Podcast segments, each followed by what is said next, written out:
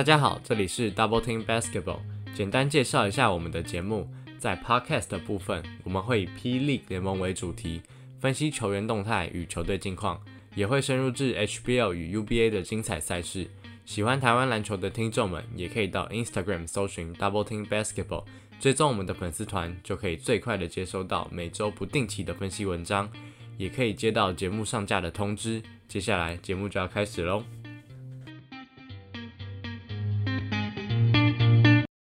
大家好，我们是 Double Team Basketball，我是主持人杰瑞，我是主持人小白。这一集呢，没想到录完了上周的季后赛分析、对战组合分析的时候，没有想到这礼拜全部都是二比零啊！哎，这个结果你有没有意外？老实讲啊，我自己是蛮意外啊，怎么会都二比零啊？我觉得这个有点扯，因为我们我们两个上周在那边预测说，我觉得很难猜，我觉得应该都三比二，然后结果，哎，结果好像这个系列赛都快结束了。对啊，我们都预测五战，结果，哎呀，现在感觉有没有第四战都是未知数啊？这两个组合都一样。对，有有一队还是直接把主场优势全部送掉。你说梦想家是不是？啊，最难打的主场啊。可是梦想也蛮可怜，杨将是直接挂掉，真的，哎。真的伤蛮多的啦。对啦，只是另外一个 boy 上来，我也没有想到他们是这两站直接哇，直接就是最后都差一点点。哎，可是 boy 的其实老实讲，比我预想的好很多哎。但这个我们之后再讲。对对对，他那个三十，我记得那样三十一分嘛，对不对？对啊，就是爆量到三十，但是还是没有 Young Kobe 还是有有差。这个我觉得有看比赛可以发现。但是这两个组合其实也蛮特别的，老实讲，分数差都没有到差很多。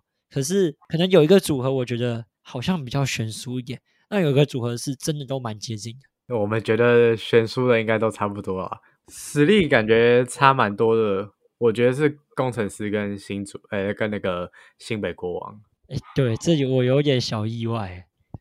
对，那时候想说，哎，新北国王应该全员到齐，应该都可以发挥。哇，结果打的烂成那样子。像富邦和梦想家，其实。这两场真的都是都输超过五分，但是真的就是战到最后一刻才分出胜负。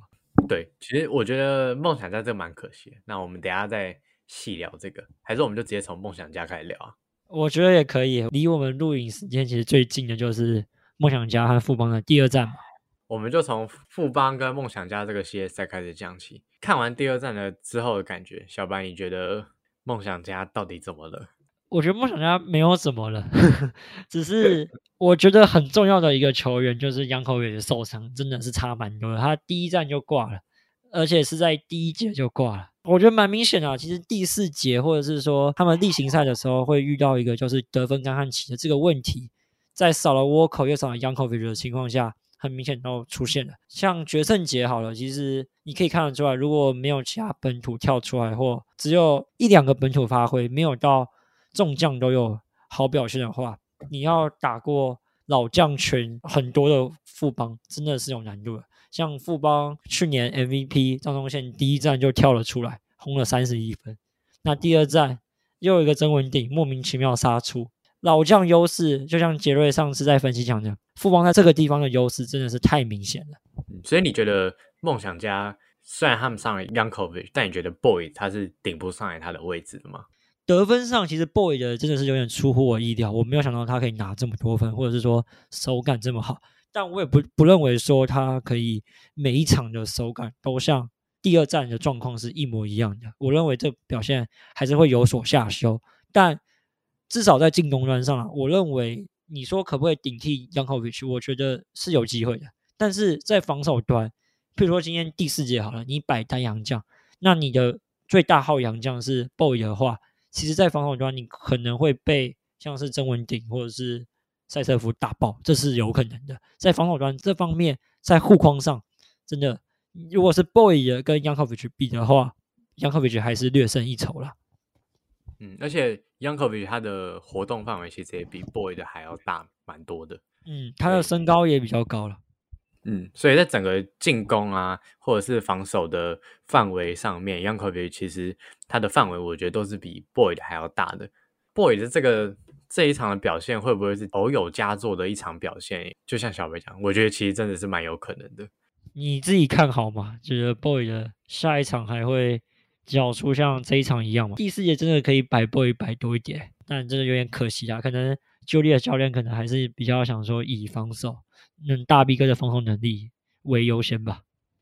以 boy 的身高或者是他的进攻手段来讲，其实我觉得在最后一节上面摆他。虽然他手感好了，但是我觉得摆他还是有一定的风险在的，像是他防守的问题好了，但不是说他防守不好，只是像小白讲的，就是他的身高上面是很容易被，是有可能会被本土的中锋型内线型球员去做打点的。光这一点其实就会是一个蛮大的问题，因为照理来讲，杨将的第四节优势应该是尽量能够凸显出来，但是你反而这变成是一个风险，在第四节就会对梦想家很不利。对，那像富邦的第四节，哎，郑文鼎，Oh my God，真的是老人呐，是不是连续三个助攻？哇，太可怕了，真的是台湾应该没有其他人可以做到，我真的认为富邦在这两场比赛真的是可以看得出他们的经验跟梦想家的差距到底有多大。你看，像第四节的时候，你会我们会一直觉得，看看那个比数就会发现，好像都在一直打拉锯战，但是在最紧要关头的时候，富邦往往都能拉出那领先了对方一到两波的球权，大概都能维持在这个球权的优势里面。梦想家只能紧紧的咬着。看比赛的感觉，我就会觉得说，哎，梦想家现在就是紧紧的咬住这个比分。但是只要梦想家在最后三分钟里面，他们只要错失了任何一次能够追平或领先的机会，那基本上富邦就可以把这场比赛给带走了。就感觉你就会觉得说，哦，真的很精彩，真的很精彩。可是就是感觉啊，就差这么一口气，你知道吗？就是感觉，对对对，就是平手了，可是就是跨不过去。哇，真的看着其实有有点心痛，你知道吗？呃，有来有往跟追不上的那个观赛的感觉其实是不太一样的。第二场跟第一场其实都是都会有一种好像要追进，但是你又觉得他追不进的那种感觉，就一直被压着。要说，其实梦想家的本土也是有几个人是有跳出来，例如说第一站的林俊杰嘛，对不对？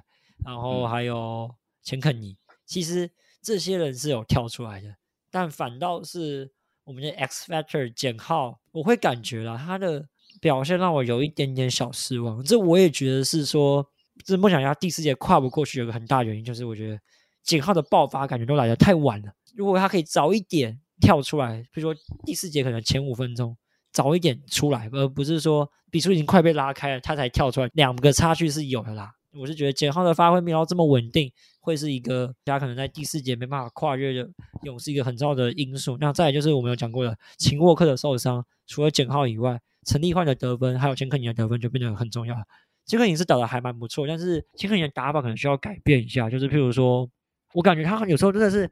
太爱强行切入了，我不知道杰伦有没有这种感觉，就是他一直很想去买犯规，可是其实都没有到买到。然后再来就是陈立焕，我觉得这两场的进攻，老实讲不在状况内啊，至少要有可能八到十分的得分，这会对梦想家的帮助会比较大一点。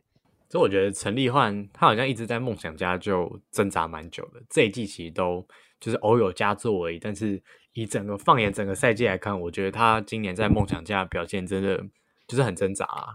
他的寂寞状况其实是有回升的，可是这个回升的主要条件是来自于他的外线准心找到了。可是如果当他今天的外线准心还是不在线的话，那就变成说他只能在防守端注入比较多能量。你其实你可以看到，我觉得他在进攻端的存在感真的是比较低啊，或者说他在外线把握度真的是低很多。我自己看这两场，他在进攻端比较亮眼的就是。像什么阿吉投进球，或者是杨将进算，他的那个动作，不管在场上场上下，动作感觉都比本人还要激动，你知道吗？仿佛就像他得分一样啊。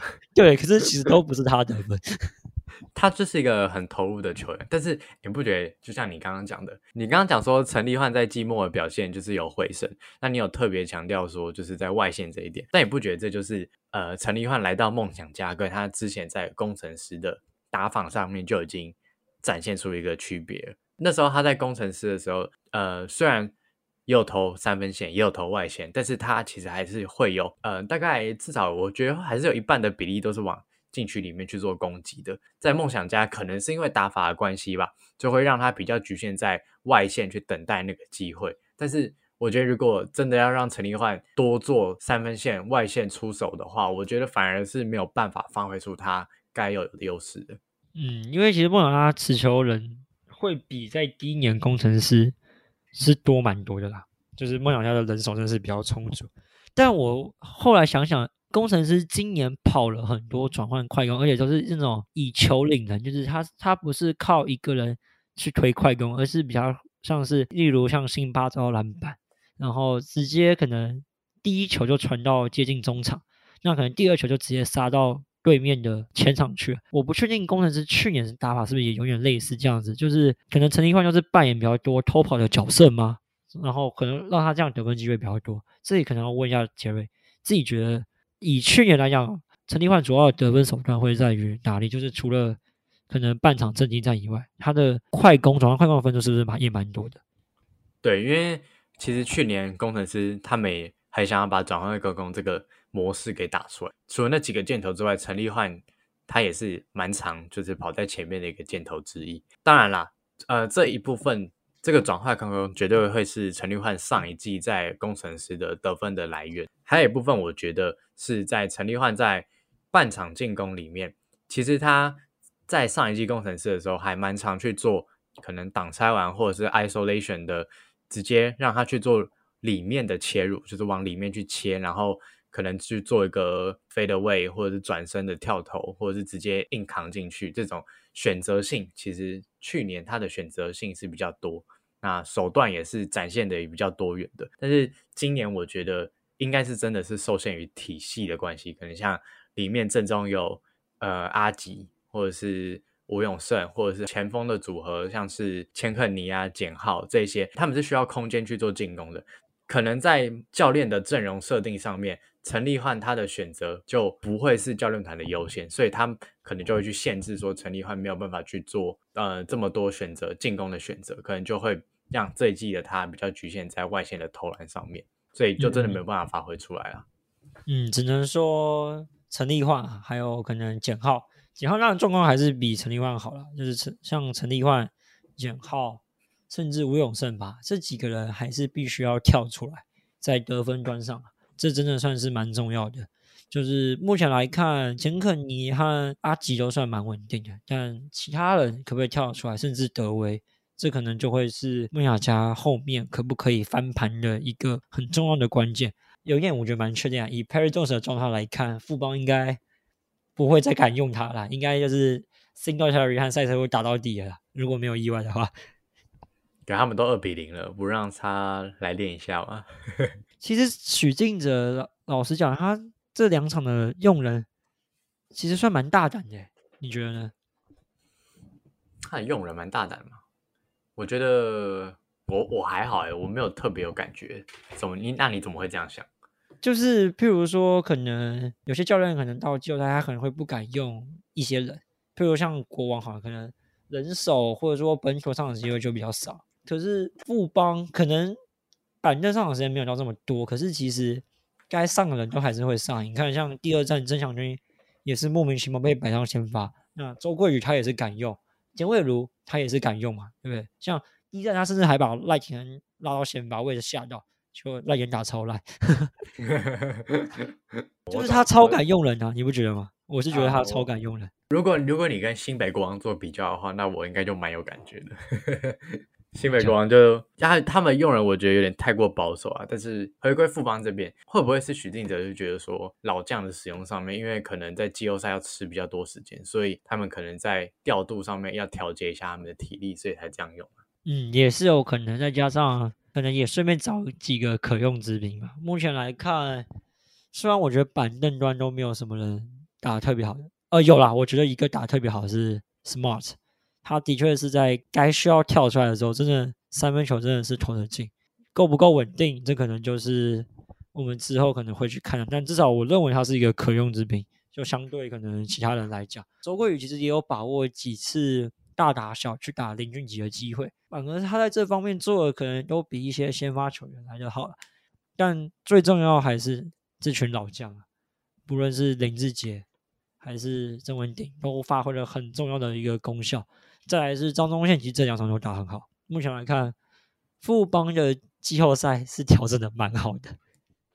富邦看起来就是这些老将，完全就是在季后赛才开始真正发挥啊！我看他们类型赛应该根本就在养生而已吧。哎，我觉得蛮有可能的。你看徐静哲真的是很可怕，根本根本在场嘛。虽然是说这两场都不是差很多啊，可是可以看得出来，内容上我觉得是比例行赛好了。呃，而且好蛮多的。看那个最后拉尾盘的时候，真的有展现出去年卫冕军应该要有的表现了。嗯，像林书以状况也还不错，所以以目前富邦。感觉过关几率是蛮高啊，再加上孟雅家少了 Yankovic，当然我觉得如果有 Yankovic 在，真的是五五破，甚至说现在局势反写过来都有可能。但 Yankovic 感觉是回不来了啦，可能目前感觉是十字韧带轻裂伤，感觉是报销了，还没有进一步消息嘛？我认为是几率是不高。梦想家魔鬼主场两场都没守住，他今年客场胜率又低于五成，能偷到一胜，我觉得就不错了。感觉要我讲的话，我自己认为四战差不多。哎，觉得四战是不是？嗯，因为本土其实跳出来的人手并没有像想象中的多。然后虽然杨将都没有遇到犯规问题，这个是前两站比较惊喜意外的地方。但哎呀，大 V 的罚球真的是有点烂呐！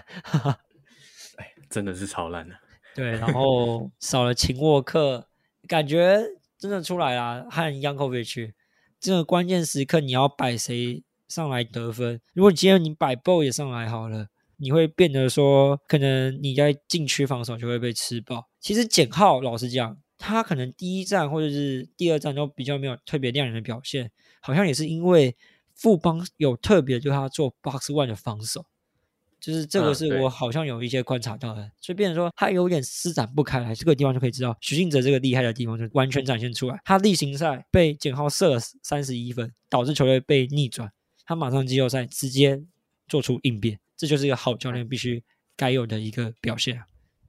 他例行赛就是看哪一个球员好像真的状况蛮好的，然后一到季后赛的时候，就是就是这个把这个锁住就赢了。对，真的就是完全是把莫雅加最重要的命脉之一给断住了。那杰瑞自己认为，莫雅加续命的关键是什么？还有最多能撑到几场？我先回答能撑几场啊？我觉得应该三场就结束了。因为看一下梦想家在主场，我们都称为魔鬼主场，都已经吞下二连败了。看了这两场的赛后的感觉，我都会觉得梦想家其实在最后关头，只要他们在第三节。结束的时候不是大幅领先的话，基本上第四节富邦这些有经验的老将一上来，然后再配上杨将，基本上整个局势要再逆转回来就很难了。关键的第四节决定说这个系列赛的走势到底会怎么走的原因之一，因为在第四节的时候看起来真的是差蛮多的，不管是在。阿吉的处理球上面，还是在梦想家的防守端上面，其实都很明显感觉到，并不是体能上面差距，我觉得是经验上面的差距。真的是老人打很久了，他们真的是完全就知道说这个时间点该做什么，怎样才能帮球队拿到分数，他们很清楚知道这一点。所以我觉得梦想家丢了两场主场，回到富邦的主场之后，我觉得他们要再翻盘应该蛮难的。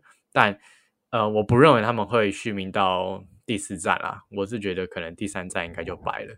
嗯，也应该不是说他们需要大幅领先，或者是说第四节差距很大，就是感觉就是差了一个小节吧。应该是说没有到这么大，但就是从一些经验上，或者是在处理球上，就是会变成说两队的差距就是出来了。球员的经验就还是真的有差了。对，因为看，哎，我记得。第是第二站嘛？还是第一站的时候？其实梦想家有一度领先到很大比分嘛？我记得第一站他们其实上半场是领先到双位数的，但第三节就是出现宕机嘛。对，就是富邦的追分就是很稳定，他基本上就是他也不会一次暴追，但是他就是慢慢的蚕食鲸吞这个比数，不知不觉你梦想家只要没有调整回来，那富邦就会咬得上，一定会咬得上去的。嗯，只能说梦想家蛮可惜啊，我自己认为，真的都只差一点点，但就是没有办法跨过去啊。主场都没守住，回到客场，他们又比较不擅长打客场，相对来讲，富邦的赢面应该是会比较大一点的。那其实刚刚杰瑞有讲就是大幅领先。那另外一个对战组合，哦，其实输球的那一方连续两战开局都有大幅领先诶，然后又然后又被对方大幅领先回去。一开始国王就大幅领先，然后工程师再把这个领先再要回去，然后呢再扩大成更大的领先。我觉得另外一边看了就是心脏这个超刺激的。必须给林冠伦一些赞赏啊！真的是他的应变速度算算是真的算是蛮快的。国王跟工程师这边最后也是打到二比零的状况，其实我是也蛮意外的。但我觉得这并不是因为工程师的状况真的有到完全的超级好，当然他们状况好是没有错，就一直维持在季末的表现左右。那我觉得另外一方面是国王是。整个状况，我觉得甚至还比例行赛的时候还要差。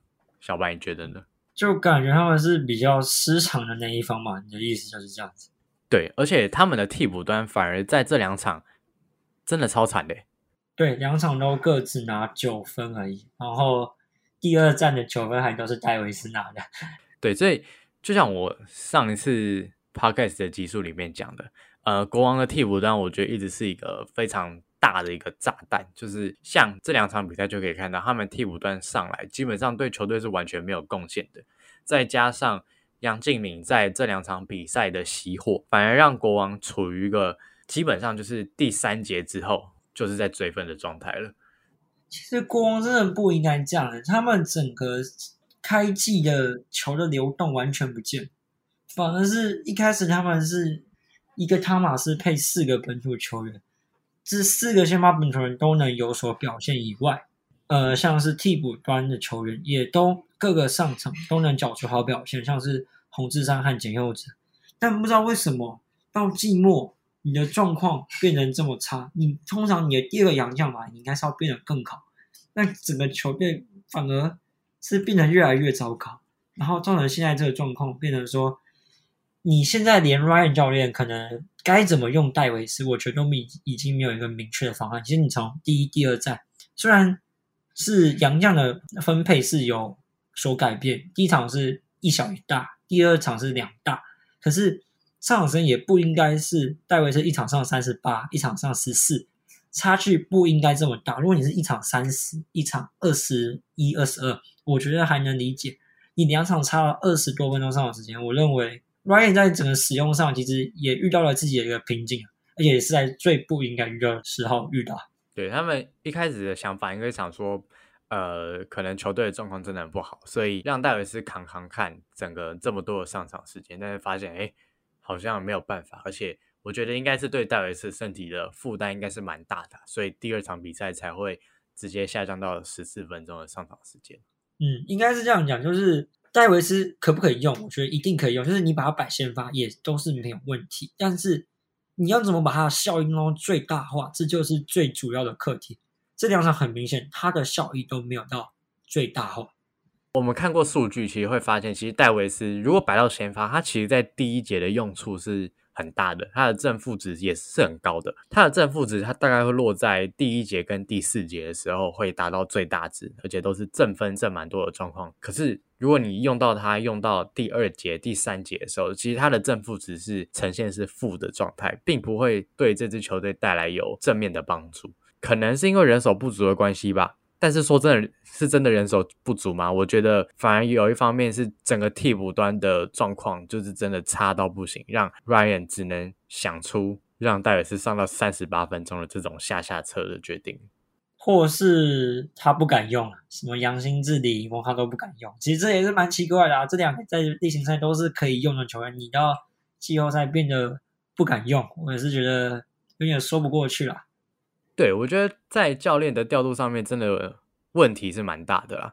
就像小白讲，你明明例行赛都用这些人用那么久，而且用这么多次，那为什么到季后赛的时候，应该就只有七个、八个人在轮替而已吧？那这样其实对先发阵容来讲，他们吃的负担也很大。嗯，真的是太保守了一点。总归来讲，其实戴维斯他不是不能把摆到先发，你要把他直接摆先发是可以，但是。你要有把握，你的前三节是领先的，那这样子你第四节跟工程师打平，你才有赢球的胜算。对，但我目前来看，第四节其实基本上就已经是也不算热射时间，但就是光一开始的时候那个分差就已经很大了。其实到最后比赛剩下五分钟的时候，你大概都知道那个工程师会拿下这场比赛。只是为什么最后比分可能就只有大概十分或者是八分的差距？那也只是因为工程师在拖时间，但他们其实也是把时间算好，所以这场比赛的胜负其实大概从第四节就已经确定了，并不是说到最后才。知道说，哎，工程师才能拿下这样胜利。嗯，两场比赛其实可以看出来，工程师在第二节的中后段，还有第三节的前段到中段，是他们这两场拉开比数的一个时机点。国王就要思考这两个时间点怎么不被拉开。他们只要有机会去填补，他们还是有赢球的希望。只是以现在他们的状态来讲，还有以工程师这么过烫的的境况。真的是不太乐观了。对，像是哎，我觉得工程师真的让我有点印象改观呢。他们真的是人人都是人人都可以跳出来的那种，尤其是今年的选秀状元朱云豪，哇，他在第二场的表现真的吓到我了。哇，有时候连这种大号三投到你知道吗？连中场他都敢投的，真的是对。哎，他是他是踩在那个他是踩在那个广告商标那个地方在投三分诶。对，虽然是 air ball，可是你可以看出他那那个整个信心就是完全是起来了啦。对，而且呃，我必须要讲一下朱云豪他在整个季末到现在季后赛的表现，可以看得出来他的进步幅度有多大。当然不讨论新人王这个东西了，那我们只讨论说他现在的转变，我觉得落差非常大点是在朱云豪现在他敢切入，他敢去做对抗。而且那个对抗是有效的去对抗，而并不是像可能上半季或者是前四分之三赛季的时候是很无理的去撞防守球员而已。他现在的对抗是他是有技巧的在去做这件事情，而且他知道自己应该做什么。这一部分林冠远教练真的是呃要给他掌声呐，就是他能够把这个状元。让他的自信心全部找回来，而且让他在场上知道说他自己的定位是什么。我觉得这对工程师来讲是在这个赛季里面很大的一个收获。还有一个人是工程师的队长李佳瑞，其实，在例行赛你要说他烂了一整季也不为过了，但是季后赛这两场他其实都在板凳端扮演一个蛮重要的一个角色。其实。这也让他们在替补长人端多了一个可用之兵的情况下，虽然他的对位人可能不会是辛巴，但是可能四五号位，比如说辛巴下场休息，你可以发现工程师团队战力，他其实还是保持在一个水平的。可能我们以往会觉得说工程师没有辛巴不行，可是现在工程师这支球队，我认为啊，就算今天没有辛巴，他们还是一支能力值，我觉得不会输国王的一支球队，因为他们现在我觉得。他们的战术体系打得很明确。今天辛巴不在场上的时候，他们速度真的是推的超级快。呃，如果跟梦想家比的话，梦想家有点是如果有球没有进或什么的，他们才会把速度推得很快。但是今天工程师给我的感觉会是，我今天不管你球有进还是没有进，我球就是往前丢，我就是往前送，就是要跟你拼那个转换快攻的的那个决心。我觉得他们现在其实不管是在阵地战或者是在转换快攻上，其实都打出了一些新的来了。然后再加上，其实法师这两场表现也都还不错，并没有所谓的失常的情况出现的情况下，你有时候要守住这种的奶风球员，真的也不容易，因为你不知道他什么时候会突然爆发。随便说，攻之下真的是很难去做抵抗。以这两场，我认为他们的冠军这个整个热门指数又越来越高了啦。哎，这真的，我觉得这真的很夸张哎！就是一直我们呃从季初的时候开始讲说，哎，其实工程师只要比去年垫底的战绩好就可以了，然后结果到现在哇，甚至变夺冠热门，我觉得这个 转变真的是超级大的。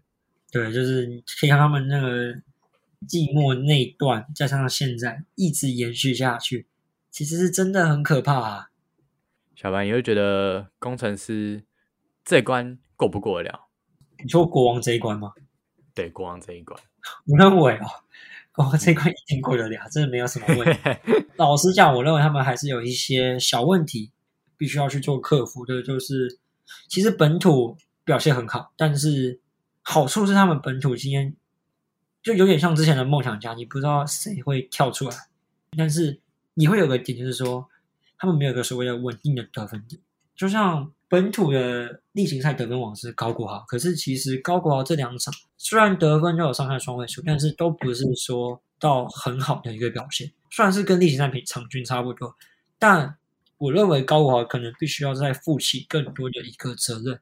为什么我这样讲？除了他拿三千五百万以外，再来就是他，我认为他很多的进攻其实是靠所谓的反快感的推动去拿高分数。我没有看到他一些半场式阵地战，有一些可能跟辛巴的一些搭配，这这东西是比较少的。可能只有第二站在第四节最后尾声，他有拉一个小尾盘，好像连得五分吧。但我老实讲，我会觉得说，反而田浩在这整个系列赛在半场阵地战的掌控。甚至是比高国还要好的。其实这个地方你可以从工作室的开局其实就很明显，工作室前面这两场开局都都被打爆，但是第一个换人通常都是把高国豪给换掉，直接换田浩上来，整个节奏都是有所改变的。田浩在整个季末的表现也是非常的。就是进步也是非常的神速啊！虽然他在嗯数据上面的表现没有到很亮眼，但是有看比赛的应该都会觉得田浩在整个控场的节奏跟他的传球的选择，甚至是他有时候的进攻选择，其实都跟之前是差蛮多的。这有点像是我们之前提到啊，就是在高国豪跟田浩的搭配上面，是不是工程师在这个选择部分是一个未来的一个隐忧呢？搭配上目前感觉。很少两个人一一起好，就是有一好没两好，这是我们之前讲的嘛，对不对？对对对对对。你很少看到他们两个，呃，一场比赛一起打好，可是这也没关系啊，就是你至少有个 T 选项，就像可能梦想家，你林俊杰打不好，看看吴永正可不可以起来，那种道理有点像。我觉得田浩如果可以摆到这个角色，那会对公司有很大的帮助。那你也可以看到，有时候会知道他们打双控位，其实也是在减轻高豪的一些压力啊。所以看来。工程师这一关，我也认为啊，能够过这一关应该是蛮容易的，只是时间问题而已。会很少吗？你自己觉得？我觉得还是会。我觉得有机会，但就是我想看多一点。我真的想看多一点。我我也想看多一点。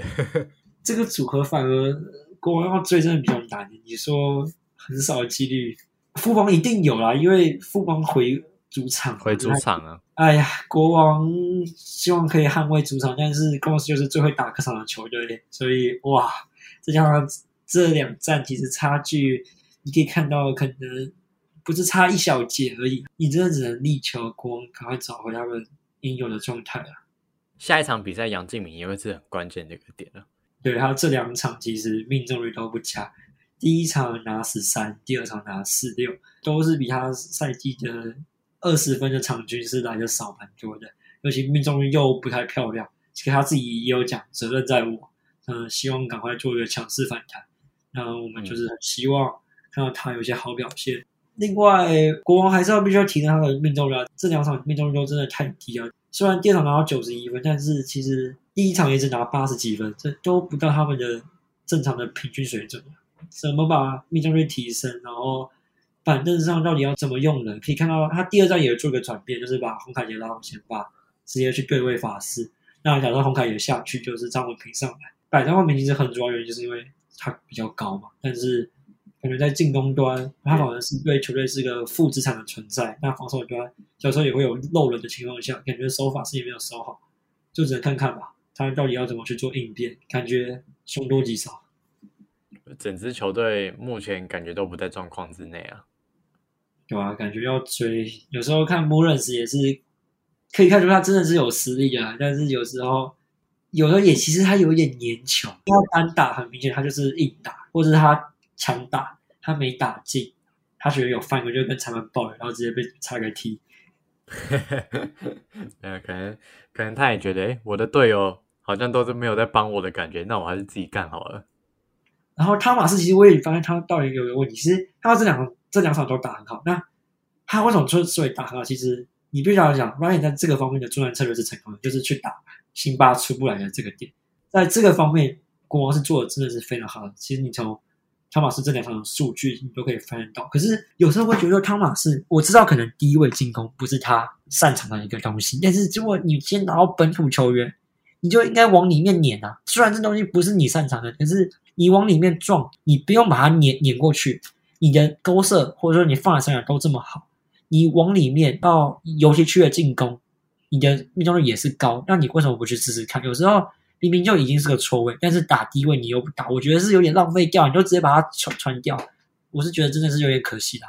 不知道杰瑞有没有发现到这个点？我我其实看的时候是比较看的是说，其实 Ray Ryan 在使用这两名巨打的时候，其实很明显他们真的是有在往里面去打，或者是拉出来外面打，就是整个杨将的进攻空间他们是拉得很开，而且是愿意去做出手的。其实有时候确实会造成辛巴在防守端上面很大的麻烦，但是我觉得最主要的还是在。其他人有没有帮助到这支球队吧？因为其实要说杨将打不好嘛，其实也没有。我觉得他们能够做的，其实也差不多都该做了。但是先发其他人跟本土其他人的落差，跟例行赛还是真的差距太大了。你有一个算是杨将得分能力存在的杨敬敏，对不对？其实工程师是没有人是可以可以跟他做抗衡的。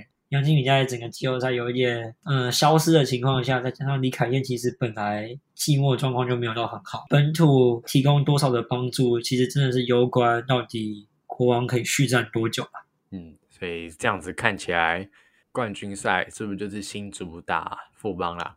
也不要把话讲的就直接讲死啊！对啊，就要梦梦想家来个大逆转，三比零大逆转，对啊？直接连拿三胜，当然。啊，杨考委局不在，我不知道了。哇，不要算了，不要想了。